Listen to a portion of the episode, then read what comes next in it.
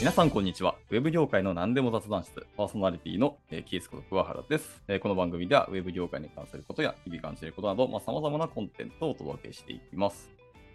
はい、えー今回はですね、また、えー久しぶりですけど、本年2人目のゲストとなります、ゲストトークになります。今回のゲストは、えー京都であのリモートワークをされている、えっと、バックエンドエンジニアのえー木戸さんです。では本日、木戸さんよろしくお願いします。はい、キロです。よろしくお願いします。簡単にでいいので自己紹介いただけたら嬉しいです。はい、えっと、はい、自己紹介なんですけれども、えっと、バックエンドエンジニアを、えっと、東京の SARS で企業で働いている、えー、木戸と申します。えっと僕は、えっと今、桑原さんと同じ、えうーん36歳の世代になるんですけれども、うん、あのーまあ、ずっと今までのキャリア的にはエンジニアをしていたわけではなくって、まあ、その20代は、まあ、あの建設業だったり製造業の仕事をやってたりその後あのホテル業界に働いたりみたいなことがあって、まあ、いろいろあって、まあ、あの30過ぎてからエンジニアになって今4年目っていう感じでまず京都の方から、えっとまあ、PHP とかを使いながらあの開発をやってるっていう形になってます、うんあとあの勉強会とかもやってたりしておりますねはい、そんな感じになりますよろしくお願いしますはい、よろしくお願いいたします。木戸さんといつこう相互フォローになったか僕全く覚えてないんですけど、ええはい。 気づいたら確かになってたなって気があそうですね、なんか僕ちょっと僕もいつからかだったので定かじゃないんですけど、ただ、なんか初めてなんか、はい。あのー交流させてもらったなって僕は記憶してるのが、あと僕がちょっと子供を生まれた時に生まはれ、いはい去年生まれたんですけど、はい。まあ、ちょっとだんだん SNS の知り合いもちょっと増えてきまして、でまあ、その中でちょっとまあ一応あの、子供が生まれたってちょっと報告をしたら、あのたまたまあの、T さんからご連絡いただいたみたいなところが一番最初のところだったかなっていう記憶があります。確かに。ちょっと初めて、まあしゃ喋ったことないけど、まあいいやろっていうので、なんかメッセージを送った気がしはまい、す。なん確かかに確かに。ありがとうございます、その 時は。いえいえいえはい。京都っていうのは、今は住んでいるけど、もともとご出身は京都ではなくて。そうですねあの、東京になるんですけれども、うんえっとまあ、その高校生まではちょっと東京の方におりまして、まあ、そこからあの、まああのまあ、実家ももう関西に元々移住するぞっていう話がありまして、まあ、その大学の方も あの関西の方に住んでってはいいあう、そそうそこからなんか、はい、あの関西の方に拠点を移してるって感じですかね。いや、いいですよね。京都、僕はすごい好きな街で、うんうんうん今年も出張で京都があったら、もうどんどん行こうというぐらいの勢いなんですよ。 ぜひぜひあの京都に来たらまたなんか一杯の日本酒とかになりたいですね。いやそうですねはいはいはいぜひぜひ京都ね、何もかも美味しいんでね。僕、 はいはいはい。あの出汁がすごい好きで、であと和菓子もすごい好きなんですけど、もう京都とかめちゃくちゃいいなと。いやもうめちゃめちゃマッチしてますね。はいいや僕もなんかあの東京住んでるけど吉祥寺っていう街が好きでして、ああ、はいはいいやまああのそう都会もありつつ、ちょっと自然もあって、でまあ、なんかなんでなんかそれそれなりに揃ってるみたいなのがああったんで、やっぱりその、京都ってなんかそれの、それとはちょっと似たようなところがあるというか、うんうんいうところがあって、すごい個人的に今、住みやすいところかなっていうふうに思ってるって感じです。いや、いいですね。はい。でも完全フルリモートでご自宅でってことですかね。そうですね、あと、まあ、自宅で働いてる時もあるんですけれども、あのうんうんちょっと僕はちょっとまあ仕事とちょっとあの切り替えをしたいなみたいなところもあって、あのまあ京都のまあ下京区ってところにある、まあ、あのシェアオフィスをうんとうん借りしてて、まあ、そこで普段はあの業務をやってるっていう形になります。 エアフスいいな。僕やったことがないから、憧れはありますけど。そうですね、まあ、あのそのエンジニアさんみたいな同業の方もいるんですけども、例えばライターさんとかデザイナーさんとか、あうんうのんいろんな職種の方となんかお話ができるみたいなところがとてもなんか楽しいかなと思ってますね。うん結構、たくさんの方がいらっしゃるオフィスなんで。どちらかというと、その会員制のところになるあのはいはで、まあなんかちょっとあの入るときにはちょっと敷居があるものの、とはいえいうんそのそのメンバーの中ではこう、なんか誰が誰かみたいなの分かってたりするので、まあ比較的こう、そんなことないんですけど、シェアハウスであったり、ちょっとコミュニケーションを結構重視されているようなところにうんあるって感じです。うん個人的にはやっぱりあのリモートよりも出社するのが実は好きだったりしてて、あはいはいはい。家だとぐだぐだだらだら気づいたら長いこと仕事したりとか、僕あんまはりいはいはいできないタイプはいなんですはよい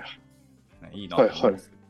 そうですね、なんかちょっと僕もちょっとあの、まあ、その京都ってなかなかこうウェブで働ける会社さんがなんかめちゃくちゃあるあのあるってわけじゃないので、うんうんやっぱりちょっと可能性をあの増やしていくっていうためにも、ちょっとこうリモートっていうところが、自分の中では結構大事だったなっていうのはあるものの、ただちょっと周りのエンジニアとかの話を聞いてると、意外と出社したいって人多いですね。うーん、あそうですね。はい。木戸さん的にも、まあ、その両方たまには出社する方がリズム良かったりするんですかね。そうですね、今、実際に出社してるのは、まあ、四半期に1回くらいな感じではあるんですけども、 まあその、まあ、それぐらいなんで、まあ、その、うんうそんうのん出社するときは、すごいコミュニケーションをなんかしっかり頑張ろうとか、なんか逆に思ったりはすして、まあ、それがなんかちょっと、その1日だけの生産性以上になんか、あの仕事がしやすくなるなっていう実感は感じたりするところがあり ます。はいまあ、ちょっとこのエンジニアの話をしてみたいとは思いつつも、プロフィールを見ていくと気になるキーワードがたくさんあって、おお、そうですか。はい。 でもやっぱりまず真っ先に気になったのは、結局バックパッカーで30カ国をもアンド写真家っていうので、最初この本見たときに、この人本当エンジニアなのかなってちょっと思った。あんまりちょっとエンジニアさんでそういう方ってなんかいないですよね。ここまでやってる人はいないかなって。そうたまにこう旅行したりとか海外行ったよって人はいても、はいはいはい。がっつりバックパッカーやったメンバー、僕はあんま知り合いには少ないので、ああ、そはれいなはのい、がはいいいなって思ったんですけど、これ学生の頃からやってたんですけど、でも社会人になったから。まあ、そうですね。なんか、あの、まあ、学生の頃からちょっと旅みたいなのが好きで、なはんいはいはかい高校生の時でもなんか一人で、あの東京から大阪に行ったりとか、そんなのもやってたりはしてたんですけど、まあ、やっぱりその、大学に入ってから、まあ、こういう休みの間にですね、えっと、ちょっとあの、まあ、ちょっとなかなか行けないところに行ってみようみたいな感じうんうでんうん、結構途上国とかを中心にへーまあ旅行していくことがありました。えー一応旅行という形なんですかバックパッカーが入ってるからバックパックしに行ったのかなってちょっと思ったんですけあーごめんなさい、そうですね、バックパッカ ーですね。普通に、あの、大きなのかぶ、あの、大きなリュック背負って、ど。はいはいはいはい、はい。もう、あの、そういう見た目でやっていたって感じですかね。えー、あ途上国がメインなんですよね、しかも。本当まあ、そうですね、まあ、その学生の時にまあお金がなかったっていうのはあるんですけども、まあこうまあ結構、まあ、遺跡が多いような国とか、うん結うんうん構、うん途上国とかですかね。それはその、あれですかね、写真が好きだからっていうのもセットになるんですかあいえ、もともとはなんかそのいろんなところにあの旅をして、なんかまあいろんなとところに行くとか、まあ、人に会うみたいなのが好きだったんですけども、まあ、そうんうのん会っていった人と関わっていく中でこう写真、すごい綺麗に撮る方がいらっしゃって、まあ、そこでちょっと写真のなんかちょっと魅力にも惹かれたみたいなところが。うーん。なるほど後。後発的に趣味として生まれたんですね。あそうですね、はい。いや本物がなんかあれなんですよ、本物以上に美しく見えるんですよ ね。だからそれをどうやって撮ってるか引き出すかみたいなところを、すごい考え出して撮られてる方がいらっしゃってて、すごいなっていうふうに思って、本当プロのカメラマンってマジですごいですよね。めちゃめちゃすごいですよね。うん。写真ってそう切り取るみたいな印象がすごくすごいあったんですけど、はい、なんか本当作ってるクリエイティブなのだなってすごく感じましたね。ああはいいう写真見ますとね。撮る時のその撮影の光の角度やなんや立ち位置やなんやらっていうのもめちゃくちゃ細かく設定されるわけじゃないですか。はい、あれすごいか計算されてると思います。ね、あれは、やっぱちゃんと技術だなっていうので、やっぱ感動しましたね。はあいあいうのねまあ、自分はちょっと割とスナップ写真が多めなの で、なんか割とまあまあこう自然自然体めななんか写真を撮ろうかなっていうスタイルでやってるっていう感じです。いやーカメラね、手を出したいと思ったことは実は何度もあるんですけど、ええはい。いやーもう沼以上にお金が飛ぶじゃないですか。あよくご存知ですね。レンズにいくら課金するか勝負みたいなのがちょっとあるじゃないですか。はいはいっていうのを知ってるので、うん、そこ、僕は投資できないって思っちゃったんですよね。はいはいはいはい。なんかあの、麻雀を始めてみたい人のなんか、もやもやとか、ちょっと近しいものがあるかもしれな いですね。なんかこう、すごいのびり込んじゃうからみたいな。はい。絶対楽しいでしょうねってのは分かるんですけどいや。結構カメラもいっぱい持ってる、お気に入りのやつがあるんでまあそうですね、まあ、持ってるカメラとしては実際1台ぐらいしか、まあ、なくっうんうんて、まあ今のところそのカメラで、あのどちらかというとこう、ズームとかをできないはいはいあはのいレンズを使ってるんですけど、それでちょっと自分があの足を動かしてうん、ちょうどいい場所を狙ってみたいな、うんだからちょっと、そんなスタイルで撮るっていう形が結構多いって感じです。あ習慣的に撮るというよりも、行った時に撮るっていうのがメイン。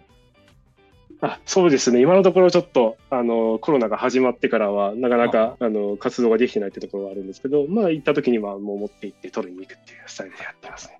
その知り合いは、買ったカメラが好きすぎて、こうカメラを使いたいがために旅行するみたいなやつがいて。出ちゃうんですね、そういう人はね。じゃあ、なんかすごい、そうですね、その方にとってもすごいカメラが とても大事なものだっていうのが、すごくわかりますね。でもあれですね、昨田さんはでもあれですね、お子さん生まれたばっかりなんで、むしろ今はお子さんの写真いっぱい撮られるんじゃないあそうですね、今になると、はい、子供の写真がメインになるので、はい、い。もう実家に帰るとめちゃくちゃ膨大な写真とかあって、あ、親バカってこういうのなんだなってちょっと見てもらうあでもなんかこう、その時のやっぱ記録というか、かけがえのないものですよね。うん。僕がね、まだ子供いないので、あれですけど、親親とかが、8ミリビデオとかわかりますもうそれちっちゃいやつああ、はい、してます、してます。はい。あれがめちゃくちゃ大量にうちの家あったんですいや懐かしいですね、8ミリ。よ。8ミリビデオで大量にあってですね。そうはういはいち、親父が転勤族なんで結構引っ越しするんですけど、あ毎ーはい。回子供の頃にこの大量の段ボールの中身何ってずっと思いながら見てたんですよ。はいはいはちなみにそういうのはあのデータ化とかされないんですかあ、もうさすがにしてました。い や昔はそういうきりやってたんだなっていうのをこれ思いつつですけど。はい。じゃあ、あカメラにはさ、そんなに課金はじゃあされてない。まあ、どちらかというと、なんか一つのやつで今のところじっくりって聞けてるんですけども、なんかその、僕もそはの、い先ほどおっしゃった話と一緒で、なんかこう手を、あはの、切りすぎるととんでもないことになるみたいなとこ ろは、すごく、すごく、あの、わかるので、なんかこう、バズーカのような、大きな、こう、レンズと かあはります、ちょっと、なんか、時々ちょっと使いたくなるなって思う時あるものの、今はいではいはもい。事情できてるっていう感じです。なんかああいうのってシェアサービスとかないんですかね全然調べたことないんですあ確かに、僕もそれは考えたことはないですが、でも、まあ、高級品系なんで、まあ、なんかちょっとあるかもしれないですよね、探してみたら。なんかブランドバッグとかシェアサービス今いっぱいあって、はいはいはいブランド買えないけど、この一定期間借りるみたいな、やっぱ女性の方そうですね多いってたんでね。はいはいはい。ただまあ、傷ついたりした時のあれはでかそうなんで、はい、どうするよという。そうなんですね。まあ、カバンもそうなんですけど、とはいえ修復できそうですけど、カメラはどうなんだろうってなりますもんね うんうん、まあ、とはいえ、まあ、車みたいなのもレンタカーみたいな仕組みが昔からありますし、なんかそう、なんですよね。保証できる、なんか何かがあるんでしょうかね。うん。もしあったらね、もっとカメラのクオはいリティが広がるんだろうなと思ううんんですうんうんようね。んなるほどです。30カ国訪問っていうのがプロフィールに書いてるんですけど、行って、面白かった国と思いっきりこうインパクトがあった国とかどっかあります。面白かった国とインパクトのある国。そうですね。あの、面白かった。もう結構なんかアジアが好きで、うんうん。なんかインパクトがあったなっていう方を先に言うと、結構あの中国の奥地の方とか行ってたりしたんですよ。はいはいはいはいななんか、まあ、日本で言う、ちょっとな、なんていうんですかね、青森みたいな、ちょっとこう、 はい。あの首都圏からかなり離れていて、は独自の文化圏があるぐらいの感じのところで、雲南省っていう、なんかあの、はいはい。名前えっぐらと、い。かそうですね、なんか漢民族ではなくて、少数民族が多いところに行ったりしたんですけど、なんか、こうみんなこう民族衣装を着てて、でも街中にいると、まあ、ちょっとすごいなまった感じで、ニーハオとかあの言ったりとか、あの麻雀をやってたりとか、そういったいちょっと中国のなんか、しあの文化みたいなのもちょっと感じつつみたいなところがあったっていうのと、あとは、その、世界で唯一って僕は聞いたんで、ちょっとそれが本当かちょっとまだよくわからないんですけど、なんか女性がなんかこう、家の中での多さみたいな、一般的には普通男性じゃないですか。うんうんうなんか女性が多さみいたいな、はい、もうあの、英語でもウンマンキングダムみたいな、そんなな。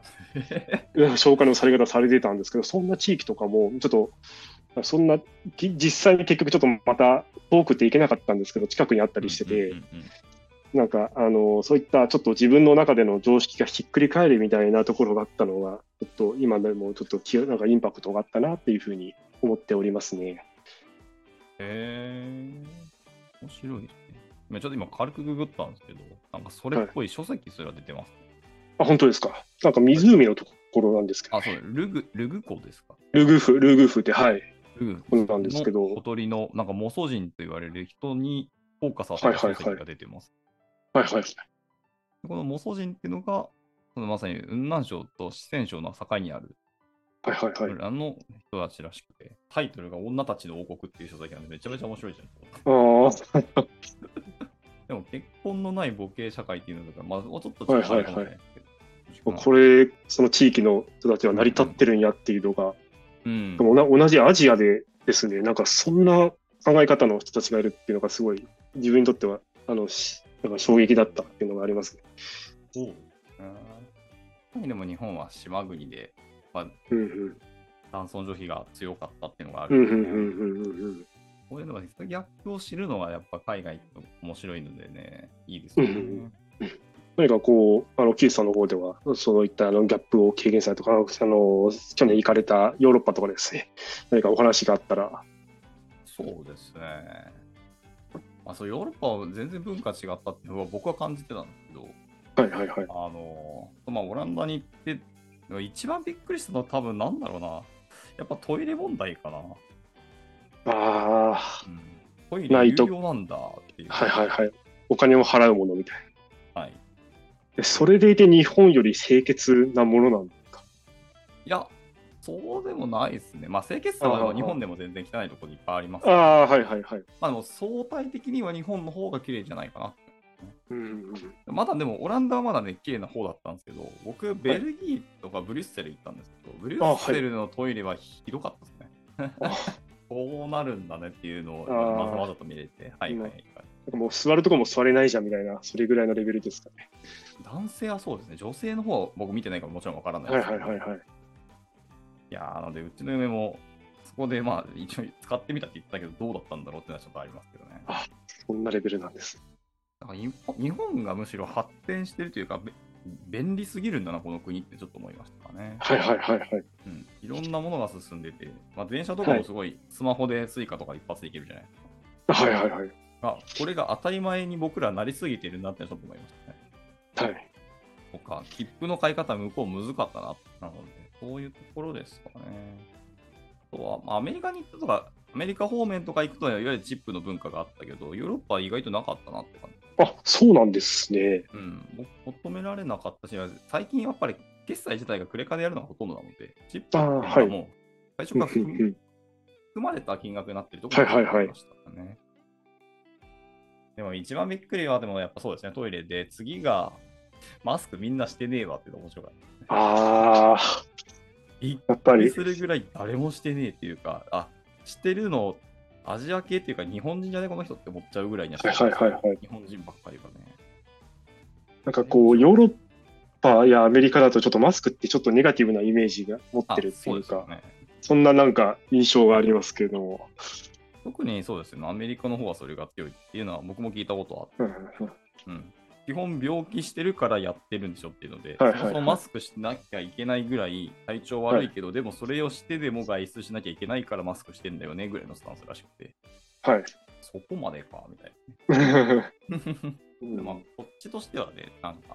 ファッションまでいかないんですけど、男性とか女女性で、例えばひげをごまかすとか、化粧しないけど、まあ、いかなきゃはいいけはないいはい。はいだったりとかね、いわゆる隠す的なやつだったり、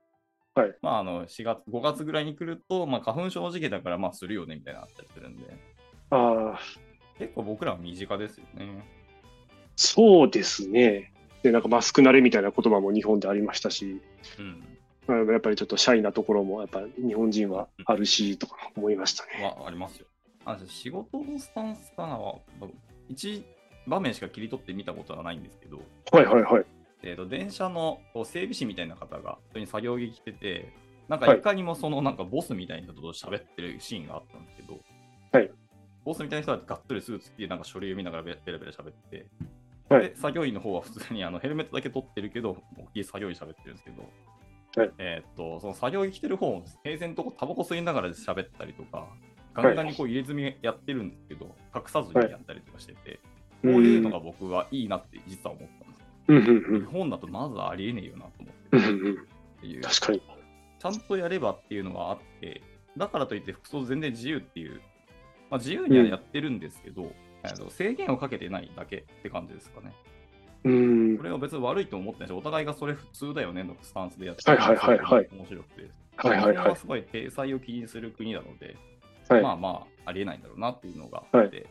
あの実はあの僕あの、か韓国に住んだこともあなんかはいあはっいはい。て、まああのまあなんか駐在とかしてたんですけど、やっぱり日本に帰ってきて思ったんだけど、あのコンビニとかす、なんかすなんかすごいし、日本人がのコンビニの店員さんが、すごいしっかりしてるなとか思いましたね。なんかこうんう、うんうん韓国でいた時は、なんかそのコンビニの店員さんは、まあ、今ちょっとまだ、あのマナー、また変わってるかもしれないんですけど、うん当時はなんか、あのなんかご飯食べたりしながら、あのカウンターで座ってて、スマホしたりとか、そういう感じだったんですけど、はい日本はい、なんか日本に一時帰国してて、なんかあのコンビニで100円ぐらいのコーヒーとか買ったら、なんかありがとうございました、なんかはいはいはいまたお越しくださいませみたいな、すごい丁寧な接客をされて、はいはいはいなんかちょっとお国の柄の違いみたいなのを少し感じることがありました。まあそれはでも、コンビニぐらいだと、僕、ヨーロッパの方は結構同じかなと思って、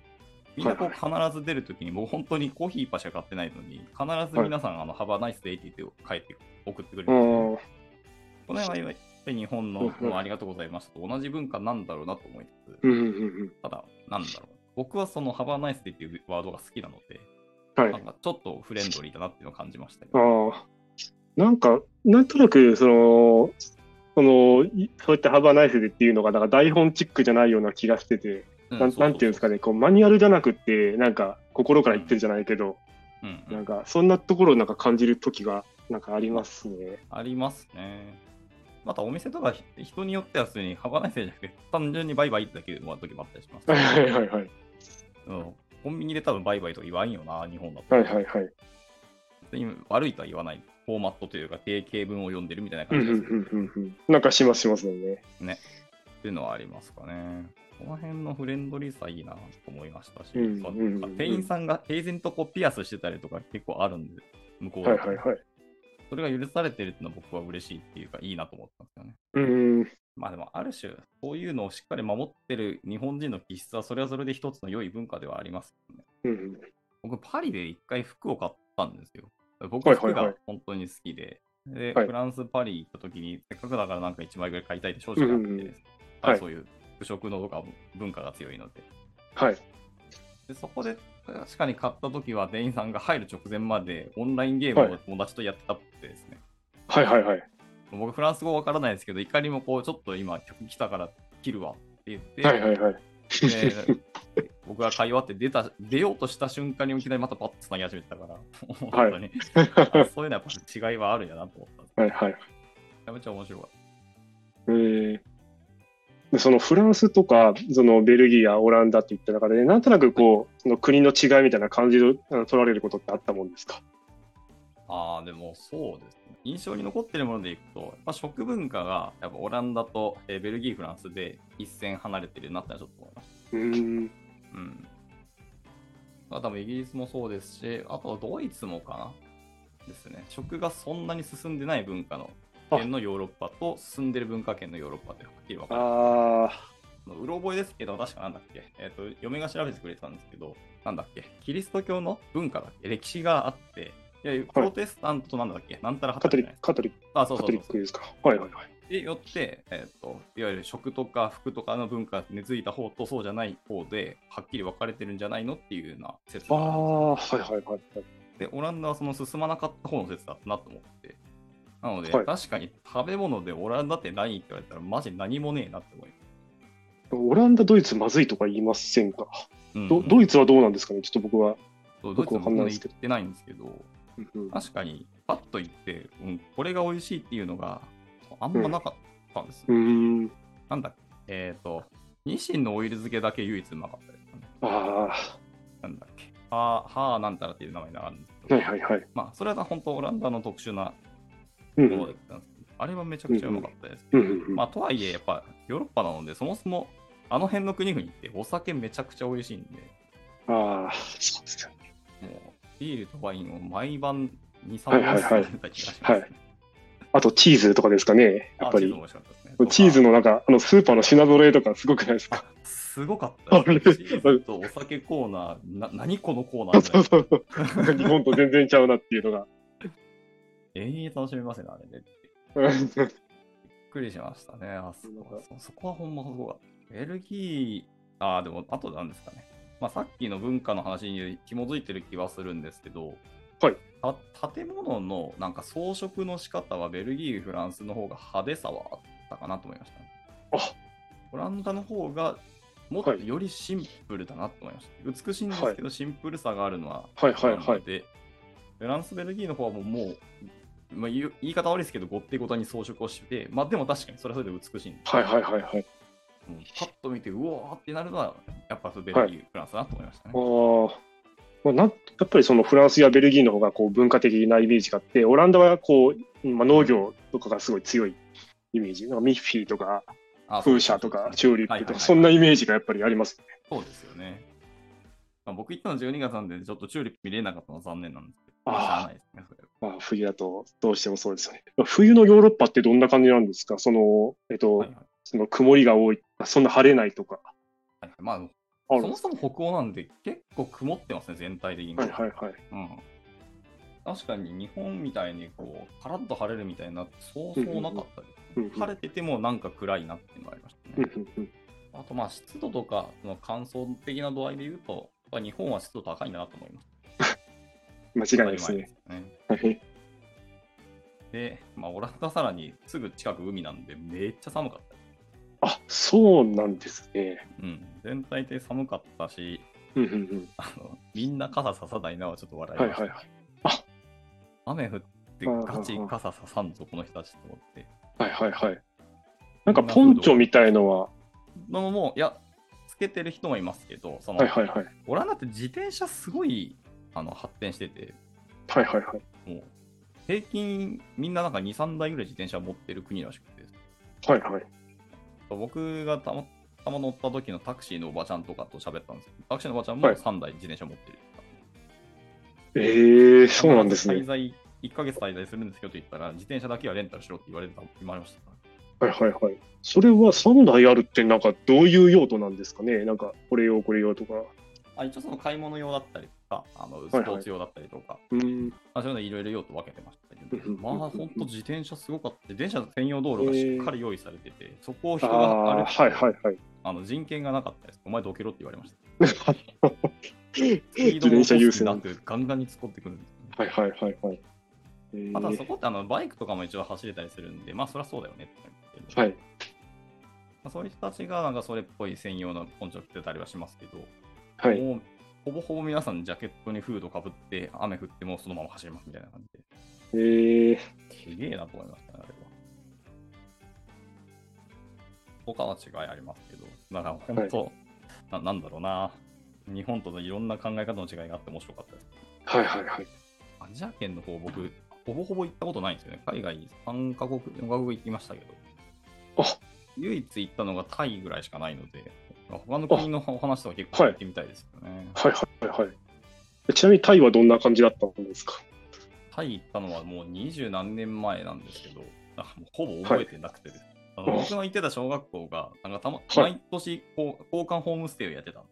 すよはい。で、う俺も手を挙げて、まあ、親が許可してくれたので、はい。 1週間向こうに行って、向こうの子を1週間こちらの家で受け入れるみたいな、ああ、はいはいはい。ほぼほぼ覚えてないですね、もう、はいはいはい。さすがに小学校の時なんで。なんか今行くとやっぱ全然違うんでしょうから、まあ、初めて行きましたぐらいの感覚になると思うんでなんかタイ、タイで言うと、そうですね、僕も一番最初に行ったのがえ15年くらい前で、最後に行ったのがまあ3年前で、そのちょうちょうどコロナが始まるはいはいはい時ぐらいだったんですけど、そその期間だけでも全然違かったなと思ってて、なんかぶうん物価もなんか、あーぶなんかすごい一気に上がっあてりますよね。でそのタイ、そのタイ国内での物価も上がってるし、さらになんか円安でっていう感じで、うんなんか最初行った時は本当にもう日本の物価の何分の1みたいな感覚だ,、うんうんうんうん感覚だったし、屋台行ったら40円とか、それぐらいだったんですけど、3年前とかでもなんかまあ日本よりちょい安いぐらいかなぐらいの感じで、うんなんか一気に上がってるし、しかもなんかその、その光景自体はなんか昔から一緒なんですけど、ずっとなんかコンドミニアムとかでかい建物がはいはいはいなはんいかこう都市部であっても、ガンガン建築工事みたいなのがある感じなんですよ。そういうとこ見ると、なんか、なんかこう勢いみたいなのがあるんだろうなっていうふうに、なんかちょっと思うところがあります ね。今、タイバーツ見たら、1バーツ4円ぐらいな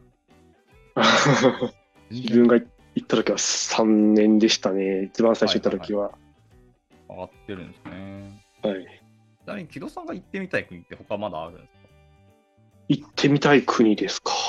なんかちょっと気になってるなって思うのは、あもうそう先ほどちょっとお話しし少し出てきましたけど、先進国のドイツとか。で、なんでドイツかっていうと、うんなん、かあの今までちょっといろんな国の人と話してる中で割となんかドイツの人ってちょっと日本人と似てるなって僕は感じるところがあってあーまあ、そはいはのい比較的っていう話なので、まあ、うん日本ドイツで比べるとなんかちょっと似てるところもありつつ違うところもありつつにはなるとは思うんですけどうんうんなんかちょっとなんかこう真面目な気質というかうん、なんかコンセンサスが取れてるじゃないですけどなんか話がすごいしやすい人が多かったなっていう印象があって。うんうんうん、ちょっと、あと、まあ、あのいろんな先進国とかも、あの、気にはなってるので、行ってみたいなっていうところがありますね。なるほどですね。あと、今、子供ができたんで、ちょっとタイとか、あの、また、マレーシアとかも行きたいですけどね。あそうので、す平均年齢がまだ若い国ですし、はいすごいは子い供にとってもなんか、あの、そうでよすね子供ウェルカムななんか雰囲気がすごいあるみたいで、うんうん。そういった面ではちょっと家族でも行ってみたいなっていうふうには思っております。ドイツ人の確かアパレルの人、ジルサンダーだ。ああ、あの、ブランドの、ユニクロとかのもコランボされてる。もされてましたけ ど、はいはいまあ、自分が作った ブランドに自分からまさか抜けるっていう、うんご本人は実際ジルサンダーじゃない。え、そうなんですか。ジルサンダーご自身は、そうですね、出生地がドイツのビッセルブレンなので、うん。もうもう79歳なんだ。うん私はなんかテーラージャケットとかが好きだとか得意だって言ってましたけど、うんうん。まあ、でもそういう系の服が得意っていうのはやっぱ日本となんとなく似てる気はしますけどね。うん。あと、ヨーロッパだと、なんか、ヨーロッパ一のなんか日本人街というか、まあ、それから、いあの、ドイツのデュッセルドルフとかよく聞きますね。あ、そうなんですね。へえドイツって、なんとなくこう、エンジニアでフリーランスやられてる方は、ドイツに行く人多いって印象があったんですけあど。ー確かになんか西ヨーロッパの中ではなんかベルリンとかはちょっと物価が安いとかうん聞いたりしますけれども、ただまあ人気な分、職業就業ビザとか取りづれって言ってましたけど、 人気が高い分で、みたいな。あー僕はそうビールが大好きっ子なので、ドイツは行きたいあー、なるほどですね。まあでも僕ビールが好きなビールはでも IPA なんで、どっちかというとインドじゃないってやっぱります。えインドなんですか。確かインドじゃなかったっけじゃあインディアンペーレールだからインドじゃない。まあどこの国が IP が得意かなとか強いのかよくわからないけど、うんうんうん。ただちょっと、時間的にも結構は喋ったので、話変えてみうんうんて、ヒロさんのツイッターのアカウント名にもなっている、その勉強会企画ってところがやっぱり気になってて。ああ、はいはいはいはい。エンジニアコミュニティ結構好きで関わったりとか、はい自分でもこう勉強会主催したり、あのスクやったりとかしたんで、ヒロさんもじゃあ勉強会企画主催する方がなんかいろいろやられてるんですかあそうですね、あの2020年から、えっとまあ、京京都でですね あのエンジニア向けの、まあ、勉強会っていう形であったり、あのかうん形で、まあ、あの黙々会だったり、うんうんあの LT 会っていうのをなんか、特にあの不定期に開催してるって感じでいます。うんうんうんで基本的にそのバックエンド側のをメインテーマとした感じですかなんか、特定の例えばテーマを立ててっていうのが、ちょっと実際にはちょっとまだできてなくって、とはいというのも、ちょっとなかなか京都であのウェブの系のエンジニアが、なかなまあか確かにいないっていうのが。はいはいはい、あはっいてですね、なんかあんまり思考をターゲットを絞り込みすぎると、うん人が来ないっていう、なんか温度感を感じているので、まあ、ちょっと、あのまあ、ウェブ系のはいことをやってるっていうことを、まあ、メインとして、まあ、あの勉強会だったり、ちょっと各々うんうのん LT を持ち込んでいただいて、お話をしてもらうっていう形でやってる形になります。毎回こう何人ぐらいの規模感の勉強会なんですかそうですね、ちょ僕らはえっとそんなに比較的大きくはなくって、まあ、大体今だと8人はいはいはい。 10人とか、まあ、多くて15人とか、うんそれくらいの人数でやっている形になります。うんうん小さくね、長くやるって結構いいことだと思いますからね。そうですね、どちらかというと、なんかあの規模をでかくして、京都一に、なんか全国一にっていうより かは、ちょっと目の前の人と、人はのいこう対峙して、満足度の、うんうんうんなんか参加してよかったなって思える、なんか思えるような勉強会にしたいなと思って、うんなんか目の届く範囲の規模感で、あの今やってるって形になります。うんうんうんこれ基本的にじゃあもうスタッフも木戸さんが全部、ま、巻き取ってるというか、一人でやってたんですかそうですね、それがあの実は裏テーマとして、なんかあの、はいい、ろんな方とこうつながっていくっていうのをあの、はいはいはいはい。あのテーマとして掲げててて、まあ、それがすごいちょっと京あの京都のあの、はい人の生活の仕方っていうのはあのうん結構つながりを大事にするみたいな文化があって、まあ、ちょっとそれをそういう考え方をちょっと取り入れてみようっていうところがあっうんて、ちょっとあの人を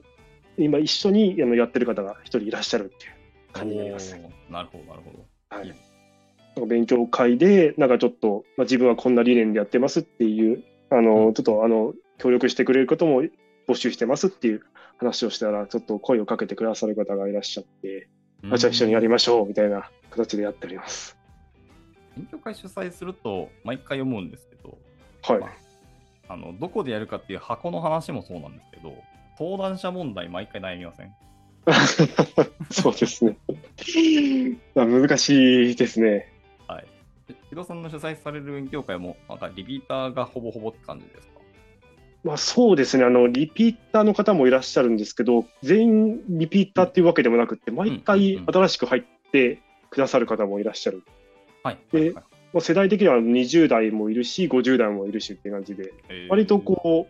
う、あのレンジ広めな感じで、まあ、個人的にはすごいなんか、そういうなんか、あの世代とか超えて、なんかみんなでんあの交流交流とかできたらなと思ってたのでう、んうんこれすごい、それはなんかいい感じかなというふうに思ってやってるおりますね。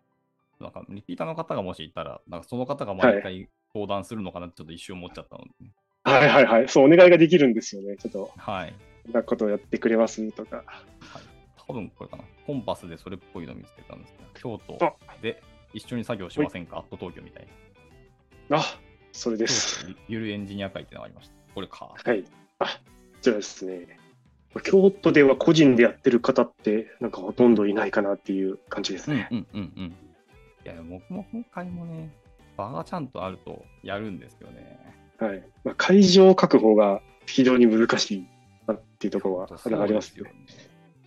ワーキングラボとかでやってるなんかすごい、なんかなんか予算を何人来るかわかんないから、なんか予算を下げて、はい。あはの、い安い貸し会議室っていうところを探すと、なんか雑居ビルのとこ ろで、だからなんかその、ユーザー体験的にどうかっていうところもあるし、じゃあ、うんあ、のしっかりしたところを確保するってなっても、はい人がちゃんと来てくれるかどうかみたいいや な。そうなんですよね。単純に自分だけこう、赤を見なきゃいけないってなるのちょっとはいはいはいねそうですね、ちょっと続かないなと思って、はい。いや、でもちゃんと場を提供しているっていうところがやっぱ素晴らしいですはよいね。はいはい。まあ、これも実は最初に話したちょっと旅につながるところがお、実はちょっとあるんですけど、ほい。なんかその、初めて自分がこうバックパッカーとしてぐるぐる回った時が学生の間で、で、その、大学に僕が通ってた時って、もう大学のすぐ近くにしか住んでなかったし、大自分と同じ大学の人としか関わらなくって、すごいうん、なんかまあ大学っていう広いところにはいるけど、なんかある意味こう、それ以上の世界を知らなかったっていうのがあったんですけど、はいはい。そのバックパッカーでなんかゲストハウス泊まったりとかそこから街移動してうん街の人と会ったりしてなんかいろんな人と関わって視野が視野が広がったっていうのがちょっとあったんですねうんうんかつなんかこう自分が所属してるところ以外でこう友達がなんかできていくみたいなこところもあって、まあ、その帰国してから一緒になんかあの会ったりとかまた別の場所で会ったりとかそういううんうんうん経験をしてなんか仲のいいこう友人作りというか仲間作りみたいなのがすごい自分にとって今の糧になってるなっていうのがあってうんうんうなんんかそんな場をなんかあのエンジニアってあの情報がオープン化されてて、まあ、勉あの勉強し合えるようなその雰囲気があの業界全体にあるなと思っててだからちょっと自分がぼあの勉強会を作って、まあ、そのあの技術とかをもあのこあの意欲とかを高めつつあの人とつながれるような場を作りたいなと思って勉強会を作ったみたいなところがあります。はいはいはい学ぶ場というよりも、つながる場っていうところがフォーカスなんですうねんうんうんうんうんうん。なるほど。いやー、京都か。さすがに、うんうんさすがに遠いな。い うんや、ぜひ、ただ、機会がありうまん、なそうですね。でもたなんか一応実績としてあるのは、やっぱ東は東京から来てくれて、は西は山口から来てくれましたね。すそれすごいですね。山口。まあなんかその、まあ、まあ、けあのちょっと蓋を開けると、まあ、その関西でちょっと週末用事があって、でちょっと調べたら、うんうんうん京都で勉強が、勉強会があったからみたいな感じで、はいはいはいはい。参加してくださったっていう形だったんですけど、うんうんまうあんでも、でもそんなんで、なんか、なんかインターネット上に、その、はい、まあ、コンパスで募集をしてて、なんか実際うんうんになんか来てくれてみたいな、つながれてみたいなのはすごく、すごいなっていうふうにうんうんうん、思いました。は参加する側で経験あるんで、そうなんですね。あるだけでありがたいんですよね。いはい。僕、地元広島なんですけど、広島も結構勉強会そんな多くなかったはずなので、はいはいはいはい。たまたま帰省した時とかに、あったはいはいはい行きたいなとか思いあます。はい。でちなみに、あの、滋賀から勉強会に来てくれる人がいて、はい。で、でその人、えーと、来てくれる人がいたんですけど、まあ、その人がちょっと、あの、岡山に引っ越すことになって、おうで、広島で今度勉強会やるって言ってましたね。えー、だからまあ、なんか自分の影響か何なのかわからないですけど、まあ、こうんう勉強会やってみたいなっていうふうに思って、でまあ、あのやっぱ中部、四国って、あまあはい中えっとあれですか中国地方は、うんうんまあ、そういうところあんまり盛んじゃないかもしれないですけども、そこやってみたいって今動いてるって感じです。うんうんうんいや、少しずつやられている活動のこういい影響が広がっているので、うん、いい話ですけど。でもなんかそれ、そういうことがなんか起きたのも、なんか自分がなんか、もともと全然違う業界にいたけど、なんかエンジニアをやることになって、まあ、こうエンジニアの文化で、まあ、こういったイベントをやろうとか、勉強、うんあのまあ、あの黙々しようとか、そういうのがあ,、うんうんあって、まあ、自分はその今まで興味があった人とのつながりみたいなところを、うんまあ、ちょっとやってみようって思えたのが、なんかすごい、まあ、ありがなんかその業界のおかげもあるけれども、ありがたいなというふうに思っております。いい話をされて。いやなんかブログの中で去年転職活動されてたんだと思って、ああ、そうですね。はい。本当にまだ1年目なんですね、今の会社で。あそうです。はい。もうもうちょいで満1年経つのかうんなうんうんそうですね。とあうれんですよ。うん転職活動大変じゃないそうですね。ちょっとその、まあ、子供も生まれたみたいなタイミングもありまですすか。し、なんかこう、うん若い時と比べて、なんかちょっと気軽にはちょっと考えにくくなりつつあるのかなっていうふうに思っております。うんうん うんちなみにですけど、まあ、もうなんか時間が迫ってきたってのもあるので、いえいえ。ヒロさんが今後やってみたいこととか、今後の展望だったりとかっていうのがもしあったら、まあ、そういう夢の話はやっぱちょっと聞いてて楽しんで聞いてみたいな。うーん。そうですね。なんか、まああの、はっきり言うと、なんかうんこう自分はこうものすごいなんかこういう目標があるっていう感じで進めていなくて、なんかどちらかといううと、まあ計画計画的偶発性理論っていうなんか理論があるんですけど、はいはいはいはい。まあ割となんかこう自分が興味があることをなんかどんどんやってったらその先が見えるなみたいなところがあるかなっていうタイプな方かなというふうには思ってます。ただその上でなんかこう自分はなんか今までエンジニアじゃないあの業界にいててで今エンジニアになってっていうとところをやっぱ考えてみるとでそのエンジニアじゃない人に対してなその技術的なところとかをなんか噛み砕いて話すとかそういったことをなんかするのが好きだなとか思ってて、そういったところをなんか、まあ、今はちょっとあのエンジニアとしてちょっと技術をつけて、あのサーバーサイドのなんか深いところを知るとかをやっていきたいんですけれども、うんまあそういうところをうんもう少し経験とかも進めていったら、まあ、今度はあの対人とあのコミュニケーションをしていけるような仕事とかもやっていけたらなというふうに思ってる感じ です。いいですね。計画的グラン偶発性理論。あれです。クランボルツ教授の話ですよね。確かはいはいはい。だいぶ前に見て、ああ、これいい理論だなと思って。なんか自分がなんか考えてる、考えなんかこういうふうだなと思ってて、であ実際にそういうのが理論としてあったなっていう、はいはいはい。なんか、ので、なんか、あなるほど、自分はこういう考え方のうなんんかかうん一種というか、足みたいな感じなのかなというふうに思っておりました。僕は結構この考え近いので、なんかあ そうです。はい。はいなんかやったらなんか、確か僕に引っかかって、そこから発展する何かはあるでしょうって思ってて。はい、はい、なので、とりあえず興味出たことは、確かにやってみればいいんじゃないっていう派の人なんですね。キースさんもちょっとあの旅人気質なのかもしれないです ね、ある意味。まあ、なんでしょうね。僕は、まあ趣味だったりするし、興味、興味関心のところが強いので、うん。素敵で割すといろんなことやってきてる人間です。はい。いやー、ありがとうございます。はい。そうしましたらですね、えっ、と、最後に、えっ、はと、なんか、宣伝したいこととかありますか宣伝したい ことですか。私、これ言わなかったらすみません。先に言っとけばよかっあ、いえいえはい。そうですね、あの僕あのあすあの、自分がやってるエンジニアの勉強会の話になってしまうんですけども、まあ、京都であの不定期にあのやってて、まあそのまあ、ウェブ系のあの仕事をされてるか方をまあ対象に、まあ、あのわかわかあの20代の若い方もいれば、まあ、50代の方もいらっしゃって、割とあのいろんな世代の方が、まあ、ちゃんぽんして、あのあのワイワイやってるようなあの場作りをやっていて、あのすごいあの初めての人にもあの入りやすくようなうんうんあの取り組みをやってる場所であるので、もしあの京都に来られていらっしゃいますので、あのぜひあの参加していただけたらなっていうふうに思っておりますので、よろしくお願いします。はい。ありがとうございます。これはですね、うちの社員にも言っておき ます。ぜスラックでちょっと言ってみてます。これは。ひぜひ。ありがとうございます。では、こんなところで、まあ、時間もいい時間になってきましたので、今回はここではい締めさせていただければなとはい、思います。はい、今あ回りがとうございまはす改めまして、京都でリモートワークをされているバックエンドエンジニアの木戸さんと、まあ、お話しさせていただきました。はい、木戸さん、今回ありがとうございました。はい、はい、ありがとうございました。ではまた次回の収録でお会いしましょう。バイバイ。